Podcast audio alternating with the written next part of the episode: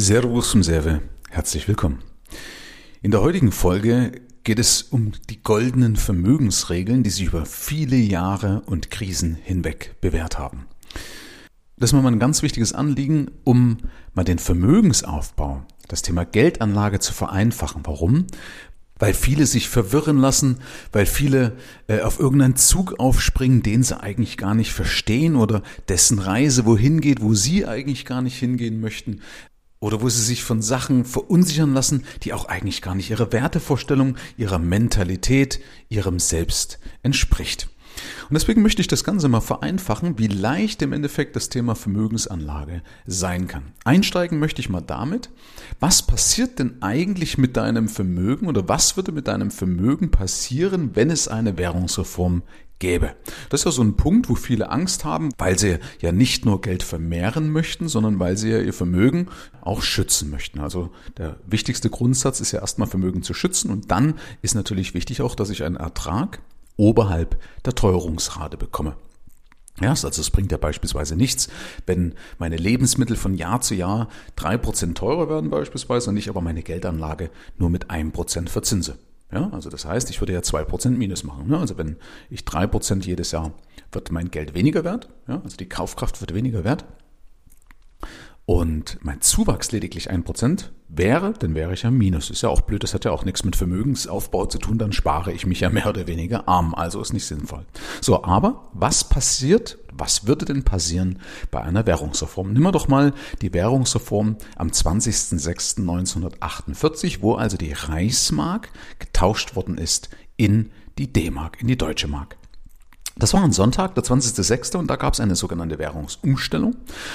Und da ist aus Guthaben, also aus 100 Reichsmark Guthaben, wurden umgetauscht in 6 Mark 50 Guthaben. Also 100 Reichsmark waren dann 6 Mark 50 Guthaben. Bei der Finanzierung sah es schon anders aus. Also wenn du Schulden gehabt hattest, wenn du beispielsweise eine Baufinanzierung hattest oder andere Darlehen oder Kredite, dann wurde das umgetauscht von 100 in 10. Das heißt, 100 Reichsmark waren 10 D-Mark.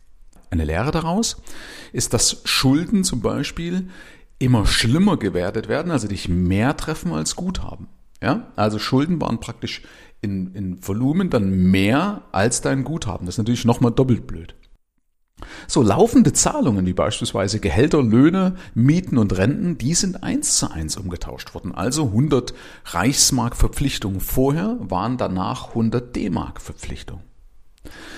Und jetzt kommen wir mal zu den Sachwerten, also Sachen, die ihren Wert behalten. Ja, also beispielsweise Grundstücke, 500 Quadratmeter Grund und Boden waren danach auch noch 500 Quadratmeter Grund und Boden.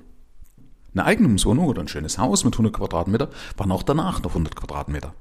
Eine Aktie oder Aktien der Firma Siemens beispielsweise waren 100 Stück, danach auch noch 100 Stück. Gold und Silber beispielsweise war eine Unze, auch danach noch eine Unze. Und das Ganze führt uns zu einer Struktur, die man auch schon bei Goethe findet. Ja, die also im Endeffekt über mehrere hundert Jahre hinweg schon Bestand hat, sich also schon bewährt hat. Was hat Goethe damals schon gemacht? Goethe galt ja in seiner Zeit als reich war im Endeffekt auch reich, würde also heute mehrfacher Millionär sein. Was hat Goethe gehabt für eine Vermögensaufteilung? Und zwar hatte Goethe mehr oder weniger Firmenbeteiligungen, nur gab es damals noch keine Aktiengesellschaften, also hat er sogenannte Bergwerkskuxe gehabt. Das sind also Beteiligungen an Bergwerken, an den Minengesellschaften damals. Das war also im Endeffekt das Einzige, wo du dich richtig vernünftig beteiligen konntest. Also hatte er damals Bergwerkskuxe gehabt. Dann hat er Haus oder Häuser gehabt er hatte Bargeld, Taler, darf man also auch nicht vergessen, und vernachlässigen, ich brauche ja Geld, um meinen täglichen Lebensunterhalt zu bestreiten. Ja? Und er hatte Rohstoffe, Edelmetalle in Form beispielsweise von Silber, das waren Münzen oder hauptsächlich auch Besteck oder der gute alte Kronleuchter. So, und diese Aufteilung kannst du genauso heute auch noch übernehmen, in leicht veränderter Form, aber das Grundprinzip kannst du heute noch genauso übernehmen. Weil ich mag es lieber einfach. Ich lebe nach dem Credo, mach's kompliziert oder mach Geld. Das heißt, du brauchst auch heute Cash. Also Cash ist praktisch Liquidität, also Geld, was du ganz schnell wieder umtauschen kannst in Bargeld, um eben beispielsweise Chancen zu nutzen, wenn die Kurse purzeln, wenn also Vermögenswerte jetzt gerade verfallen. Du brauchst aber auch Geld, um deine Miete bezahlen zu können, um jetzt, wenn irgendwas wäre, einfach auch mal schnell einzuspringen. Das ist ja klar. Und die Empfehlung dazu sind mindestens sechsmal deine Lebenshaltungskosten. Also alles das, was du monatlich ausgibst, ob das jetzt variable Kosten sind für Essen, Kleidung, Theaterbesuch und auch deine Fixkosten und das Ganze mindestens mal sechs. Und auch nicht vergessen, dass du einen Teil immer in Bar brauchst. Ja, falls mal irgendwas mit dem Konto sein sollte, dass du immer Bargeld, genug Bargeld zu Hause hast. Das ist übrigens auch der einzige Geldwert, über den wir reden. Der Rest, der jetzt kommt, sind Sachwerte. Also von den vier Empfehlungen, die ich dir in die Hand geben möchte, sind drei Sachwerte und einer Geldwert. Und Geldwert in dem Fall ist eben das Cash, was du brauchst, um deine Liquidität zu gewährleisten. Der zweite Punkt sind Rohstoffe, Gold, Silber. Mit einer Beimischung, Achtung, nicht übertreiben, mit einer Beimischung von 5 bis 10 Prozent. Wen das näher interessiert, der kann mal zum Beispiel auf meinem YouTube-Kanal einsteigen, da gibt es ein Video dazu. Taugt Gold als Zahlungsmittel in Krisen beispielsweise oder eine langfristige Entwicklung von Gold, Silber. Da sieht man nämlich, dass Gold lediglich einen Inflationsausgleich darstellt, also langfristig ist Gold im Endeffekt Gold, Silber eher ein Wertspeicher, eher so eine Art Versicherung, dient aber nicht dem Vermögenszuwachs. Ja, deswegen aber eine sinnvolle Beimischung von 5 bis maximal 10 Prozent. Wenn einer zum Beispiel übertreibt und keine Liquidität hat, weil er aus lauter Angst vom Tod Selbstmord macht, dann darfst du dir eben mal fragen, raspel ich dann mein Gold runter, wenn ich jetzt beim Bäcker ein Brötchen kaufen möchte für mich und meine Familie. So, die dritte Säule davon, neben Cash und Rohstoffen, sind Aktien. Ja, ganz normale Aktien. Oder Aktienfonds, also Beteiligungen an Firmen. Ne? Goethe konnte damals eben keine Aktiengesellschaften kaufen, aber heute kann man sich ja ganz einfach bei Aktiengesellschaften einkaufen über Aktien oder Fonds. Ich empfehle allerdings Aktien vom S&P 500, also dem großen amerikanischen Index. Warum? Weil Amerika weniger Bürokratie hat und weniger Regularien hat. Und das ist im Endeffekt gut für Aktien. Europa äh, steht sich da manchmal selber im Weg. Ich mag Europa, aber das Geld geht immer dorthin, wo es am ehesten belohnt wird, wo es auch am einfachsten ist. Und das ist wahrscheinlich langfristig und sicherer die USA. Apropos langfristig übrigens auch, wenn du Aktien kaufst oder grundsätzlich, wenn du solche Anlagenklassen kaufst, wie ich das empfehle, dann geht's immer um einen Anlagehorizont größer 10 Jahre besser 15 Jahre. Das heißt, die Zeit, wo du dieses Geld entbehren können musst, ohne dass es irgendwelche Probleme gibt, sollte 10 bis 15 Jahre sein. Und dafür übrigens brauchen wir auch Cash, also das, was ich in Punkt 1 gesagt habe, die Säule 1, Cash, um Sachen aussitzen zu können. Ja, das Cash hilft dir ja auch ähm, dabei, dass du nicht an die Aktien ran musst, wenn es gerade blöd ist, wenn die Kurse gerade gefallen sind. Wer auch da wissen möchte, wie man Aktien kaufen kann ohne Ahnung, gibt es nämlich auch ein wunderbares Video bei mir auf YouTube, Aktien kaufen ohne Ahnung.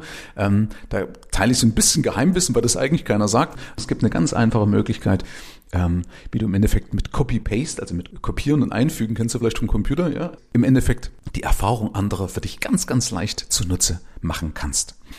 So, die vierte Säule, die noch fehlt, sind Immobilien. Immobilien haben auch die wunderbare Eigenschaft, dass ihnen nicht leicht der Putz von den Wänden fällt, wenn irgendwo eine Währung wackelt, wenn es irgendwo mal eine Krise geben sollte. Das kann zum Beispiel auch eine vermietete Immobilie sein, wenn es zu deiner Mentalität passt. Also dass du sagst, ich mag mich auch damit beschäftigen oder ich bin auch der Typ, der sich dann gerne mit Mietern auseinandersetzt oder eben mit Gesellschaften, die du einsetzt, damit du dich nicht mit dem Mieter auseinandersetzen kannst. Also du kannst ja auch da viele Sachen delegieren. Aber irgendwo musst du ja trotzdem den Überblick, die Kontrolle behalten. Wenn es deins ist, kann das eine wunderbare Beimischung sein.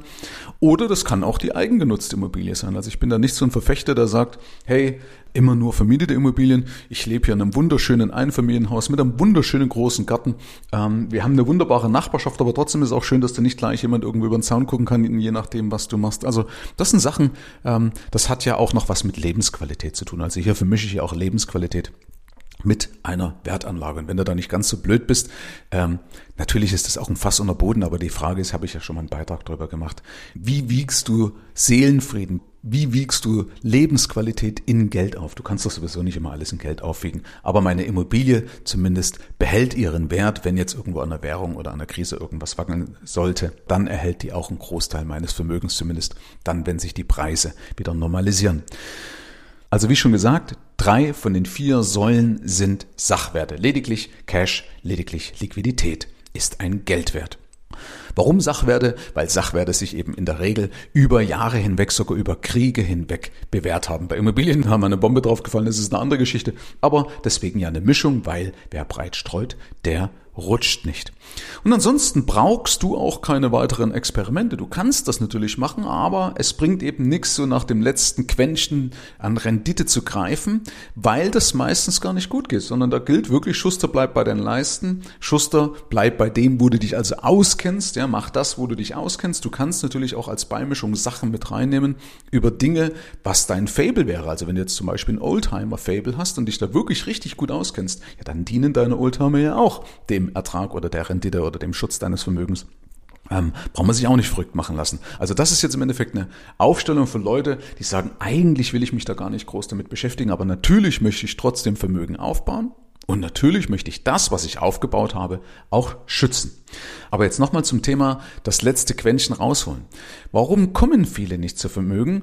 Weil sie eben nicht die wichtigste Regel beherzigen, nämlich die wichtigste Regel für diejenigen, die noch nicht genug Vermögen haben. Du brauchst nämlich, Achtung, du brauchst nämlich zuallererst ein System, was dafür sorgt, dass du dauerhaft genug Geld wegbekommst und dass das Geld, was du weggespart hast, nicht wieder zurückfließen muss in deinen Haushalt.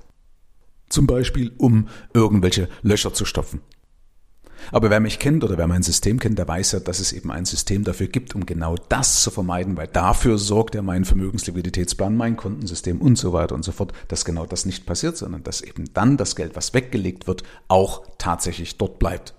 Weil sonst wäre es vergleichbar, dass du irgendwo einen Haufen Laub aufhäufst und freust dich, sag mal, schau mal, was ich alles schon geschaffen habe. Und bei der kleinsten Windböe wird das wieder zerstreut und du verlierst die Motivation und du verlierst die Lust am Sparen. Das darf nicht passieren.